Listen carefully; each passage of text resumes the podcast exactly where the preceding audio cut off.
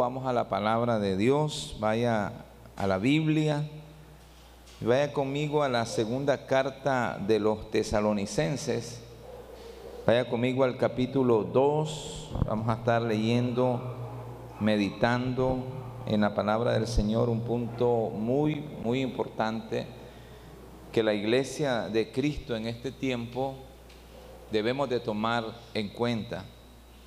Así que la palabra de Dios se lee en la carta a los tesalonicenses en el capítulo 2 de esta segunda carta, que dice así, pero con respecto a la venida de nuestro Señor Jesucristo y nuestra reunión con Él, diga conmigo nuestra reunión con Él, ¿cuántos de ustedes esperan reunirse con Él? ¿Cuántos quieren reunirse con Él? Quizás algunos dirán, bueno, pastor, no estoy preparado todavía como para tener una reunión con Él. Pero mire, el apóstol Pablo nos insta y nos dice que hay una reunión con Él. Por eso dice, os rogamos hermanos que no os dejéis mover fácilmente de vuestro modo de pensar, ni os conturbéis ni por espíritu ni por palabra, ni por carta como si fuera nuestra, en el sentido de que el día del Señor está cerca. Nadie os engañe en ninguna manera, porque no vendrá el día del Señor sin que antes venga la apostasía y se manifieste el hombre de pecado, el hijo de perdición, el cual se opone y se levanta contra todo lo que se llama Dios o es objeto de culto tanto que se sienta en el templo de Dios, como Dios haciéndose pasar por Dios. ¿No os acordáis que cuando yo estaba todavía con vosotros, os decía esto?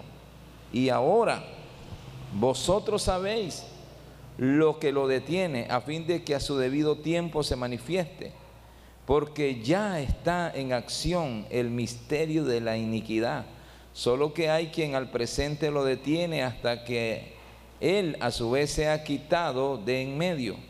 Y entonces se manifestará aquel inicuo a quien el Señor matará con el espíritu de su boca y destruirá con el resplandor de su venida. Inicuo cuyo advenimiento es por obra de Satanás con gran poder y señales y prodigios mentirosos y con todo engaño de iniquidad para los que se pierden por cuanto no recibieron el amor de la verdad para ser salvo. Por esto Dios les envía un poder engañoso para que crean en la mentira, a fin de que sean condenados todos los que no creyeron a la verdad, sino que se complacieron en la injusticia. Una de las cosas, amados hermanos, que nosotros debemos de entender es que esta iglesia de los tesalonicenses era una iglesia muy especial. La característica mayor que ellos tenían es que, es que era una comunidad que anhelaba la venida del Señor. Era una iglesia que esperaba que Cristo retornara nuevamente a la tierra. Y ese es un dato muy importante para la iglesia de hoy en día. Pablo le escribe dos cartas y en las dos cartas le habla de los eventos finales que debe de saber la iglesia del Señor. Hay tres eventos importantes para los últimos tiempos en los cuales la iglesia tiene que estar advertida.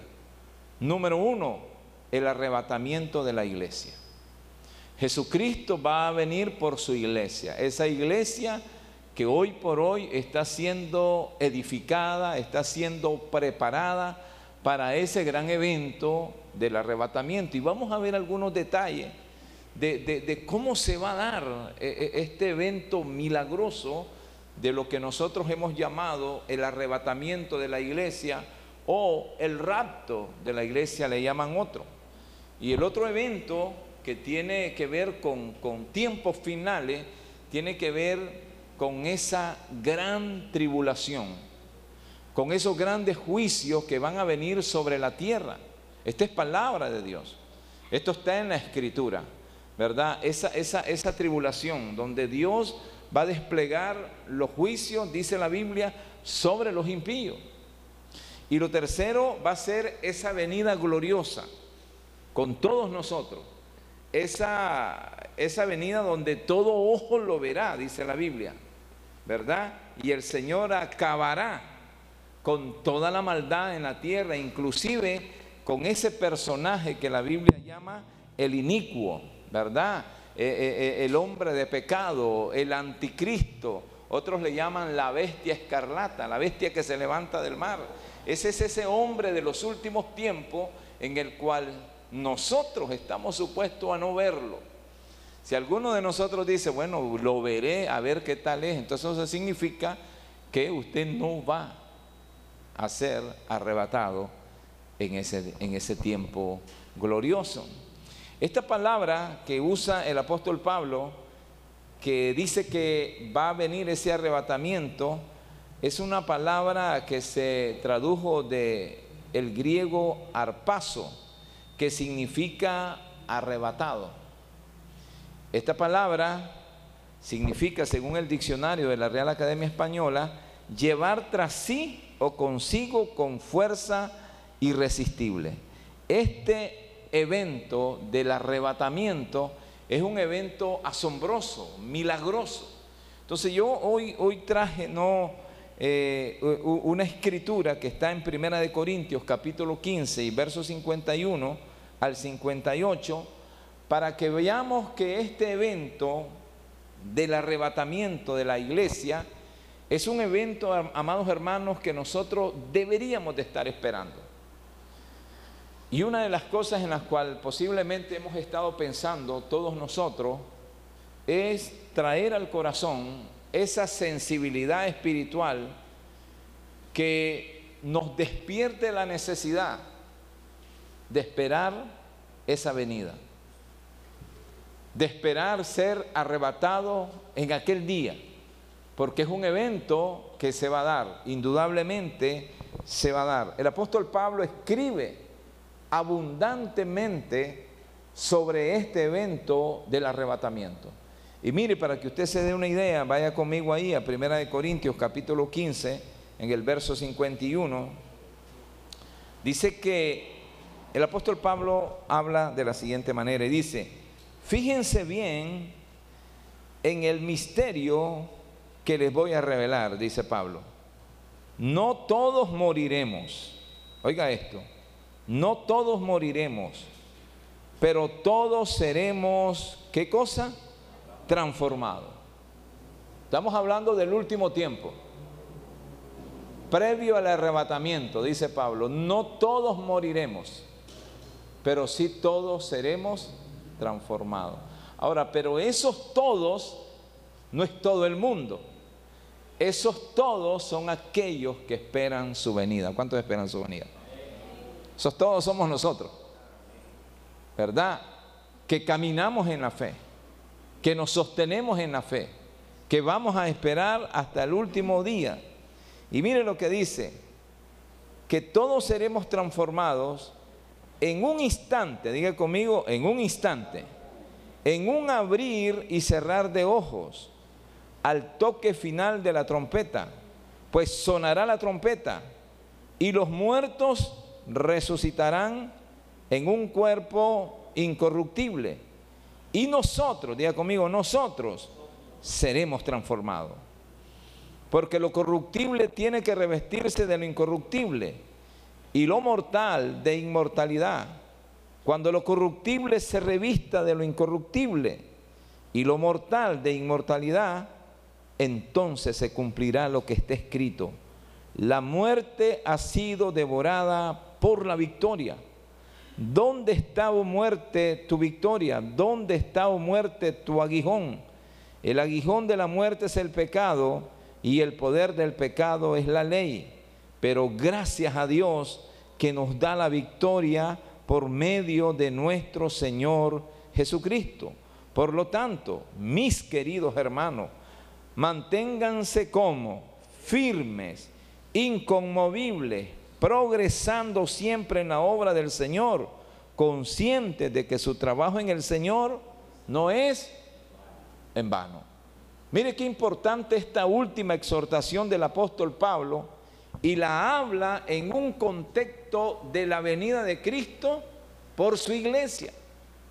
Porque es la venida de Cristo por su iglesia y aunque habrá una venida visible, pero es para destruir a todos los inicuos en el tiempo final. Entonces Pablo llama a este evento, ¿verdad? Del rapto, del arrebatamiento, dice un misterio. Esto es un misterio. ¿Sabe por qué? Porque esto no lo sabe todo el mundo. El mundo no sabe qué es lo que va a pasar. Pero dice Pablo, yo, yo les voy a revelar algo que está oculto. Algo que yo he recibido de parte del Señor. Cuando venga el arrebatamiento, y los que estén vivos van a ser como transformados. Transformados. Pablo dice en la primera carta de los tesalonicenses que los muertos en Cristo resucitarán primero y nosotros los que hayamos quedado seremos arrebatados juntamente con ellos para encontrarnos con Cristo donde en el aire en las nubes y estar, estar con Él para siempre. Ahora, ve qué interesante, porque en ese momento, dice Pablo, un misterio. No todos, ¿verdad? Pero todos seremos transformados. Porque este cuerpo que nosotros tenemos hoy, que es corruptible, que se enferma, que se corrompe, tiene que ser vestido de inmortalidad. Porque cuando Cristo venga y los que estén vivos, la verdad, que muchos de nosotros estemos vivos, si Cristo viene pronto. Pero los que estén vivos jamás volverán a ver muerte. Y esta esperanza nos tienen los más chihuines, que tienen muchos años por delante. Y ellos están más cerca, quizás, de ver este evento milagroso y poderoso. Esto es Biblia. Y esto es palabra de Dios. Porque estas cosas tienen que enseñarse, tienen que entenderse. El arrebatamiento es un evento suyo, mi hermano. Es un evento mío. Es un regalo de Dios para los que hemos creído en Él, para los que hemos esperado en Él. ¿Cuántos dicen amén? Es como un premio. Es como diciendo el Señor, yo voy por ustedes, yo vengo por ustedes y ustedes van a ser transformados. Y los que murieron en Cristo, aquellos que vivieron su vida y vivieron creyendo y dieron su último suspiro dando gracias a Dios, dice, ellos van a resucitar primero. ¿Cuántos dicen amén? Ellos van a resucitar primero. Por eso mire la importancia, amados hermanos, de que nuestros amigos, que todos nuestros seres queridos, tengan la palabra de Dios y sean salvos. La urgencia de predicar el Evangelio, la urgencia de compartir el Evangelio, la urgencia de que el hombre se, vuelva de su pecado y se venga a Dios por estas cosas.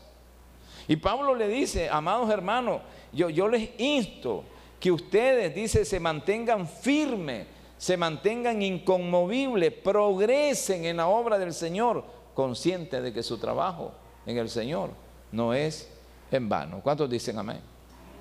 No es en vano. Dice que seremos transformados. Este cuerpo que se enferma va a ser cubierto de un cuerpo inmortal para vivir con el Señor para siempre. Entonces Pablo nos habla un misterio. Y Pablo está haciendo aquí una diferencia porque había una cierta confusión, diciendo de que una cosa es el día del Señor, que son los días de juicio, días de gran tribulación. Y otra cosa es el arrebatamiento. De tal manera que nosotros podemos entender que con el arrebatamiento que venga en ese tiempo para cada uno de nosotros, se termina todo sufrimiento. Se termina toda tribulación. Dice, no hay más muerte, no hay más enfermedad, De tal manera que el arrebatamiento de la iglesia significa para nosotros algunas cosas importantes. Número uno, que el arrebatamiento significa nuestro viaje de regreso a casa. Si yo voy a pensar en el arrebatamiento, estoy pensando que regreso a mi verdadera morada, que es la morada celestial. ¿Cuántos dicen amén? El arrebatamiento significa tu regreso a casa. ¿Dónde está tu casa? Está en el cielo. Está con Dios, tu verdadera casa. Y eso es algo, ¿verdad? Que el Señor ha escrito y ha dejado escrito en la palabra de Dios. Filipenses capítulo 3, verso 20, para dar una palabra verdaderamente de afirmación para cada uno de nosotros. Dice que más nuestra ciudadanía, ¿a dónde está? Está en los cielos, dice el apóstol Pablo. Mire que Pablo escribe abundantemente sobre esto. De donde también esperamos al Salvador, al Señor Jesucristo el cual transformará el cuerpo de la humillación nuestra para que sea semejante al cuerpo de la gloria suya, por el poder con el cual puede también sujetar a sí mismo todas las cosas. Él va a transformar nuestro cuerpo, este cuerpo humillante, este cuerpo que se desgasta, Sabe que hace dos días me escribió un hermano de nuestra iglesia que nos ha visitado allá.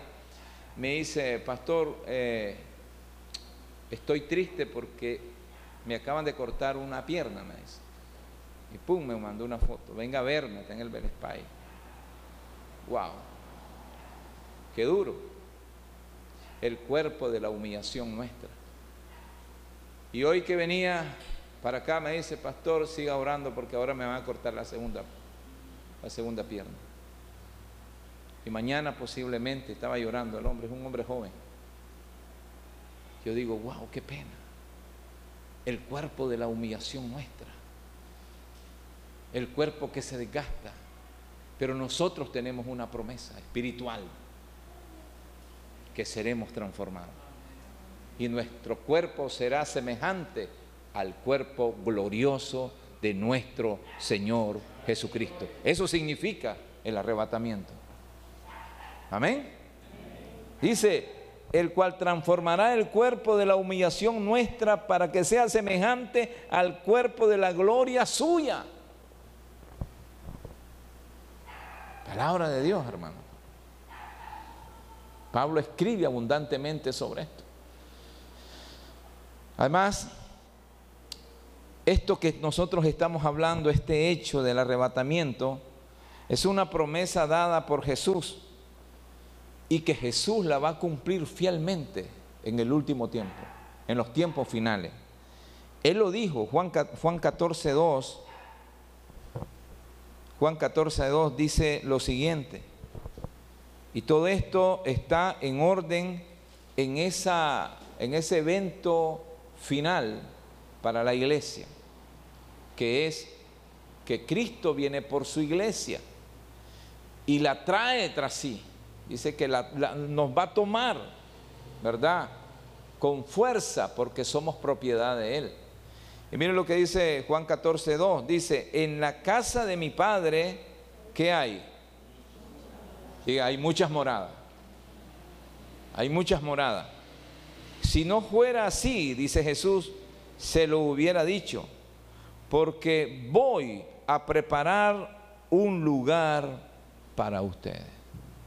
Si algo está haciendo Cristo hoy, está preparando una morada para cada uno de nosotros. ¿Cuántos dicen amén? ¿Cuántos dicen amén? Yo no sé por qué hoy nos cuesta animarnos con estas palabras. Yo me acuerdo un cantito viejo que yo se lo escuchaba a un amigo, ¿verdad? Y él decía, más allá del sol, ¿se acuerda? Más allá del sol, más allá del sol, yo tengo un hogar, hogar bello hogar, más allá del sol. Y quien lo escucha dice, ah, los aleluyitas. Ah, pobrecito, no, no. El creador del cielo dice, yo me voy y yo voy a preparar morada para ustedes. ¿Cuántos dicen amén? Y si esto no fuera cierto, dice, yo no se los hubiera dicho. Pero Cristo no miente, Él es la verdad. Amén. Él es la verdad. Dice, porque voy a preparar un lugar para ustedes. ¿Por qué no toca a la persona que tiene a su lado? Dígale, te están preparando un lugar en el cielo. Dígaselo otra vez, hey, te están preparando un lugar. Amén. Eso es para nosotros. Y si me voy, dice, y les preparo un lugar, vendré otra vez. Mire qué interesante. Se él va a preparar un lugar. Pero él no te manda a traer. No, él dice, yo vengo a traerte. Eso es doctrina del arrebatamiento.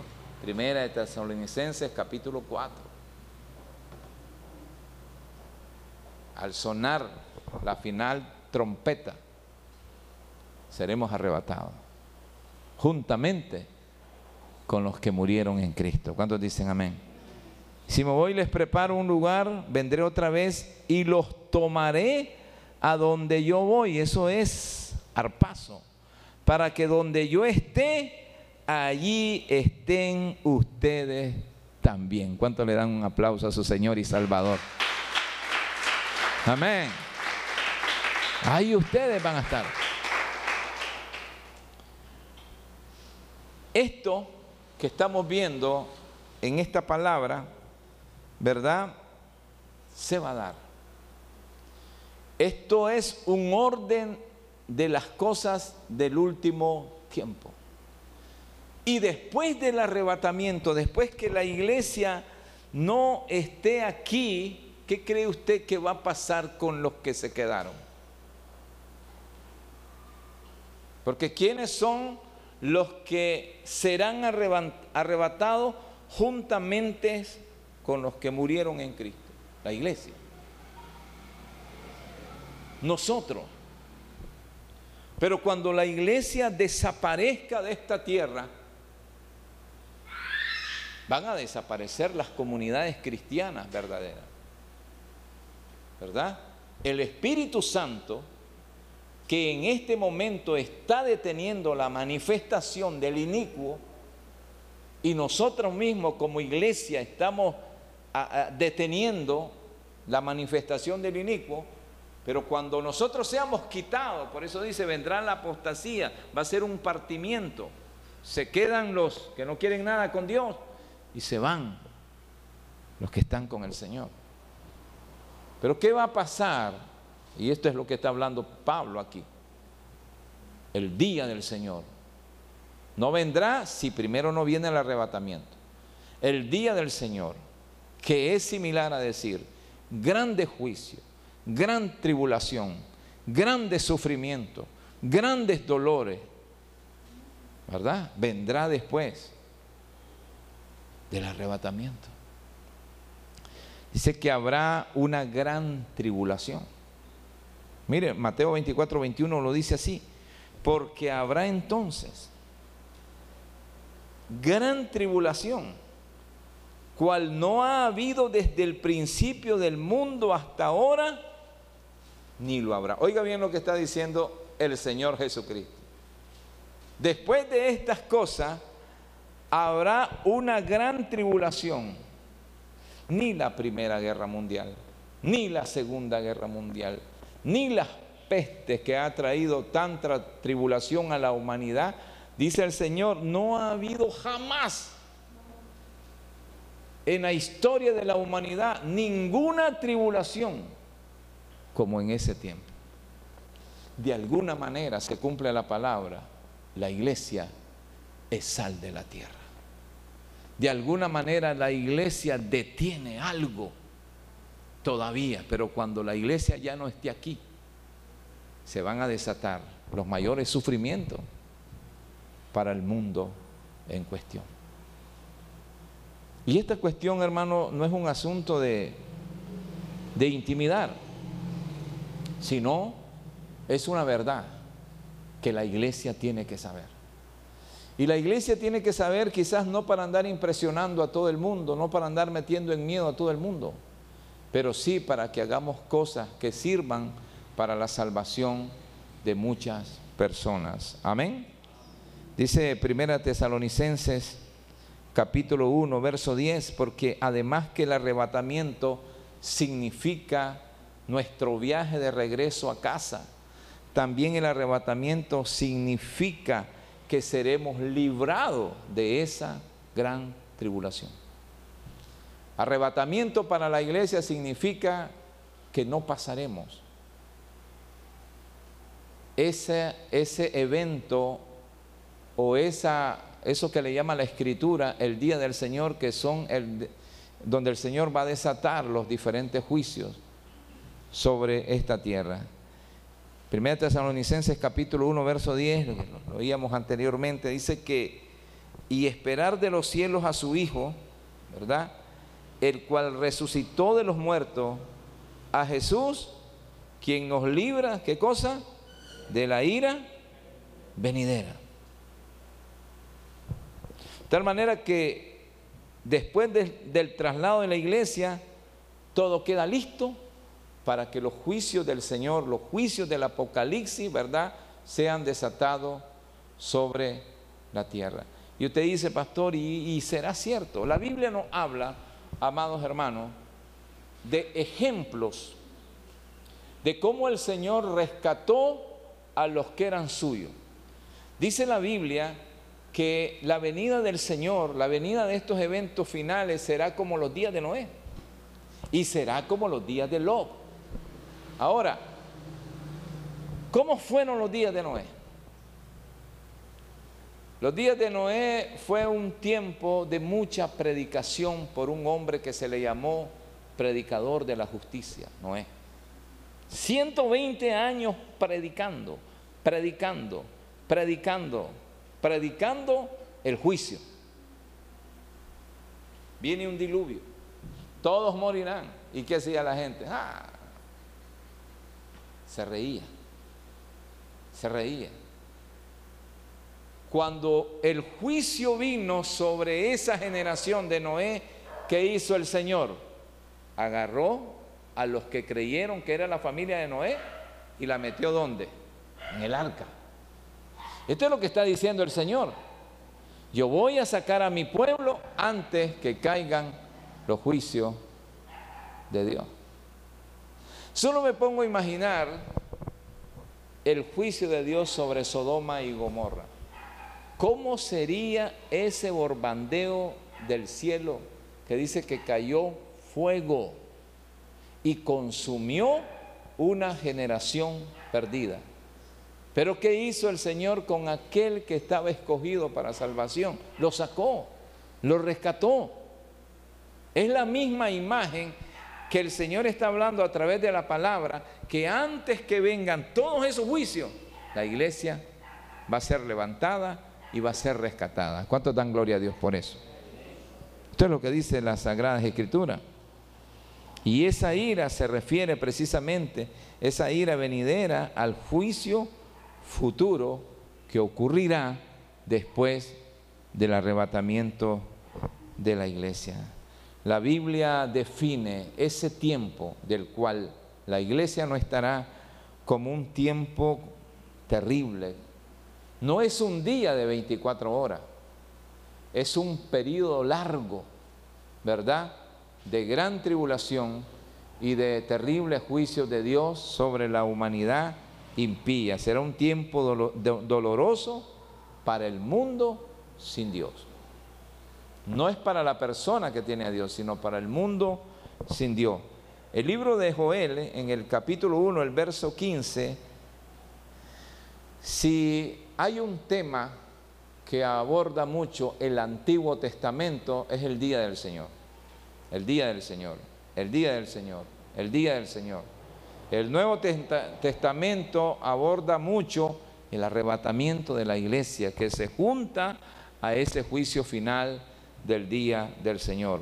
Mire lo que dice Joel capítulo 1, verso 15. Dice, ay del día. Y esa palabra ay no es del verbo haber, no, es de ay de dolor, de lamento. Dice, ay del día porque cercano está el día del Señor, el día de Jehová, y vendrá como destrucción por el Todopoderoso. Dice que serán días de gran dolor, días de llanto, días donde dice que mejor no salieran embarazadas las mujeres, dice Mateo 24. Días, dice, donde la gente deseará morirse y no podrá hallar la muerte. ¿Qué le parece? Será tan duro como dice, hey, quiero la muerte y no va a poder matarse. Imagínese que ni siquiera el suicidio tendrá el poder de matar a la gente en esos días de gran tribulación. ¿Qué le parece? ¿Ah? Días de gran tribulación. Pero gracias a Dios, nosotros escaparemos de eso. ¿Cuántos dicen amén? Dice que la gente se meterá en las cuevas y le dirá a las rocas, cáeme encima, cáeme encima, cáeme encima. Buscarán la muerte, pero no la hallarán. Porque son días de juicio, son días de lamento, son días donde el Señor ya no es nuestro Salvador, es nuestro juez. Nuestro juez derramando los juicios sobre los que no quisieron nada con Él. Nuestra oración es que el Espíritu Santo eh, ponga en nosotros convicción de pecado, convicción de arrepentimiento para que vivamos una vida piadosa conforme a la voluntad del Señor. Segunda de Pedro capítulo 3 verso 7 dice lo siguiente. Segunda de Pedro capítulo 3 verso 7 dice, esto, esto refiriéndose al día del Señor. Pero los cielos y la tierra que existen ahora están reservados por la misma palabra, guardados para el fuego en el día del juicio y de la perdición de los hombres impíos. Perdición de los hombres impíos. Los hombres impíos son aquellos que nunca quisieron nada con Dios, que nunca quisieron ponerse a cuenta con el Señor, que le dieron la espalda a Dios, que se rieron de las cosas de Dios. ¿Verdad? Ese, ese día viene terrible, dice la Biblia, para los hombres impíos. De tal manera que la iglesia a través de los tiempos ha sufrido persecución, ha sufrido muerte de los hombres impíos, ha sufrido dolores a través de los tiempos. Pero llegará el día en que el Señor, ¿verdad?, derramará su juicio sobre los hombres impíos, sobre los hombres que le hicieron daño a la iglesia del Señor. ¿Cuántos dicen amén? Eso viene y eso vendrá. Y el Señor lo hará por su iglesia amada. Y sigue diciendo Pedro en el verso 10, dice que, pero el día del Señor vendrá como ladrón en la noche. ¿Cómo vendrá el día del Señor? Esto como ladrón en la noche es para los impíos porque los va a agarrar desprevenidos. La idea es que a nosotros no nos agarra desprevenidos. ¿Cuántos dicen amén? La idea bíblica es que dice Pablo que nosotros somos hijos de luz, no hijos de las tinieblas. O sea que nosotros entendemos que estamos esperando al Señor, no nos va a agarrar desprevenido. ¿Cuántos entienden eso? Miren la condición a, la que debemos de llegar espiritualmente hablando. No debería agarrarnos desprevenidos. Ah, Señor, veniste. Debería ser algo que estamos esperando. ¿Cuántos dicen amén? O sea, no debe de ser, no debe de ser algo que nos asombre. Eso lo dice la Biblia. Por eso la Biblia dice que cuando digan paz y seguridad, vendrá repentinamente sobre los hombres. Cuando la gente esté lo más tranquilo, la iglesia esté con el Señor, vendrán esos juicios de manera repentina. Eso viene para el último tiempo. Dice, pero el día del Señor vendrá como ladrón en la noche, en el cual los cielos pasarán con gran estruendo y los elementos ardiendo serán deshechos y la tierra y las obras que en ella hay serán quemadas. Puesto que todas estas cosas ha de ser desechas, ¿cómo no habéis vosotros andar en santa y piadosa manera de vivir? Mire la advertencia. Dice el Señor, los cielos van a ser deshechos. Vienen los dolores más grandes sobre esta tierra. Y ustedes sabiendo eso, dice Pedro, ¿cómo no van a andar en santa y piadosa manera de vivir? Eso debe de ser algo lógico en nosotros. Esperando y apresurándoos para la venida del Dios del día de Dios en el cual los cielos encendiéndose serán deshechos y, y los elementos siendo quemados se fundirán. Pero nosotros esperamos, según sus promesas, cielos nuevos y tierra nueva, en los cuales mora la justicia, por lo cual, oh amados, estando en espera de estas cosas, procurad con diligencia ser hallados por Él sin mancha e irreprensible en paz. Esta es la idea por el cual el apóstol Pablo, el apóstol Pablo habla de estas cosas. Para que usted y yo, amados hermanos, ¿verdad? Estemos advertidos en amor estemos advertidos para que nosotros procuremos buscar más de Dios de todo corazón. Amén. Meternos más en esa vida que a Dios le agrada. Cuando veo su vida y, y la nuestra, siempre buscando del Señor, eso es la voluntad de Dios. La Biblia dice que para el último tiempo, una de las grandes señales es que por haberse multiplicado la maldad, el amor de muchos se enfriará. Y el amor de muchos se enfriará es que cuando ya no sentimos nada por las cosas de Dios. Ya no, ya no nos llama la atención las cosas de Dios. Ya se pierde la devoción. El amor de muchos se enfriará. Una señal de los últimos tiempos. De tal manera que concluyo con esto, amados hermanos. Los eventos finales el arrebatamiento de la iglesia, la gran tribulación y el día del Señor son eventos inevitables. Nadie los puede evitar. O sea, que nadie se le ocurra decir, bueno, vamos a ver si pasa. No, es inevitable. Jesucristo dijo, el cielo y la tierra pasará, pero mi palabra no pasará. Si esto está escrito, es porque esto va a pasar. ¿Cuántos dicen amén? Esto lo dijo el Señor, lo dice la Biblia. Esto es inevitable. Esto va a pasar. Y que Dios tenga misericordia como lo ha tenido de todos nosotros. ¿Cuántos dicen amén? El mundo que quede después del arrebatamiento, ¿verdad?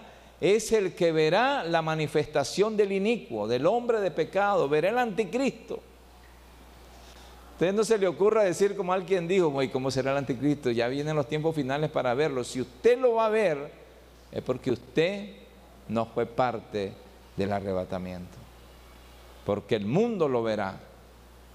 Que dice la Biblia que el mismo anticristo, un personaje extraordinario que hará grandes milagros, grandes señales, se sentará en Jerusalén, en el templo de Dios, como Dios. Pero eso no lo veremos nosotros. Sin embargo, es bueno saber, amados hermanos, como dice la palabra que acabamos de leer, que el, el, misterio, ¿verdad?, de la iniquidad, el espíritu del anticristo está en acción. Que aunque ese inicuo no se ha manifestado, ese espíritu de maldad, ese espíritu de, estar siempre en contra de Dios opera, está en acción, dice Pablo. Está en acción el misterio de la iniquidad. Y Juan dice que el espíritu del anticristo opera hoy en día. El espíritu del anticristo es eso que nos hace buscar el mal. Eso que nos aparta de Dios. Está en acción. Y aunque no se manifiesta con todo su poder, está en acción. Por eso dice Pablo, anímense con estas palabras, dice el apóstol Pablo. Por eso el apóstol Pablo nos anima a seguir buscando del Señor. Y él lo dice en su primera carta a los tesalonicenses, en el capítulo 5 y, el verso 23, que dice que el mismo Dios de paz nos santifique por completo. Espíritu, alma y cuerpo. Nos halle irreprensibles para la venida de nuestro Señor Jesucristo. Amén. Tres eventos de los últimos tiempos. El arrebatamiento de la iglesia es un evento final, escatológico, algunos le llaman, los estudiosos son eventos escatológicos de los últimos tiempos. El arrebatamiento. La iglesia espera, por eso Apocalipsis dice que el espíritu de la iglesia, el espíritu y la iglesia, la esposa, dice, ven Señor, ven Señor. Y la iglesia de Tesalonicense era una de esas iglesias que siempre estaban esperando a su Señor Jesucristo. Y hoy no es la excepción. Hoy, con tantas cosas que nosotros estamos viendo, deberíamos de ser esa iglesia como los tesalonicenses esperando al Señor. Pero esperando al Señor, no suspendiendo toda operación espiritual como fue el error en que cayeron los tesalonicenses. Porque a los tesalonicenses les cayó un mal rumor. El Señor ya viene, dejen de operar, dejen de predicar, dejen de estudiar, dejen de trabajar. No, no, no, dice Pablo, más bien cumplan su propósito. Más bien cuando ese día se acerca, busquen más de Dios, sean sal de la tierra, sean luz del mundo, porque ese día es inevitable, vendrá y nosotros queremos estar allí.